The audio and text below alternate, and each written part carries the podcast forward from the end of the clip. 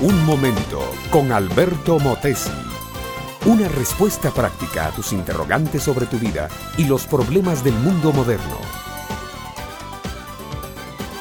La victoria había sido completa. Había júbilo en el ejército y en el pueblo.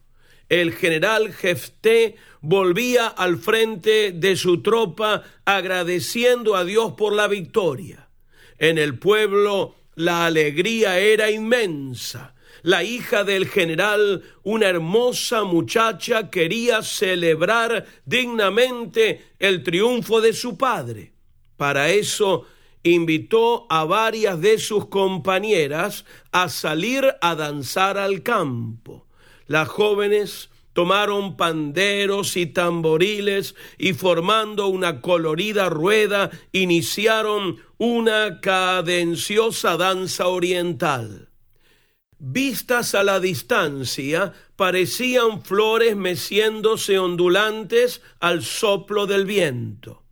Cuando Jepté el general llegó a su casa y vio a su hija danzando, su rostro se demudó una indecible angustia se reflejó en sus ojos y su alma se abatió.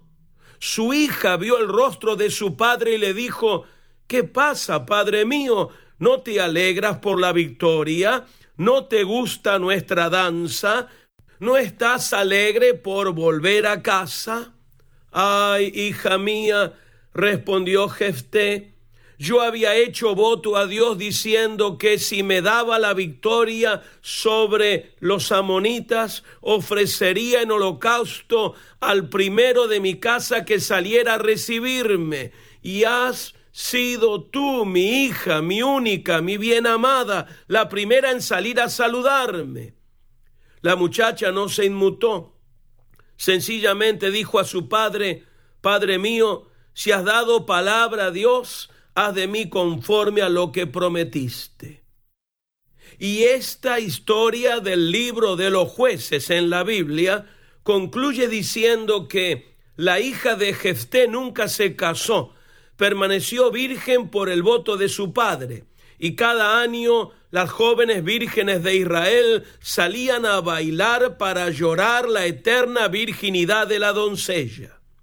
Cuidado, mi amiga, mi amigo, con los votos religiosos. La Biblia dice que es mejor no hacer nunca ninguna promesa que hacer promesas y luego no cumplirlas. Cuidado con comprometerse de cualquier manera, de palabra o por escrito, a hacer cosas insensatas o faltas de sabiduría y de prudencia.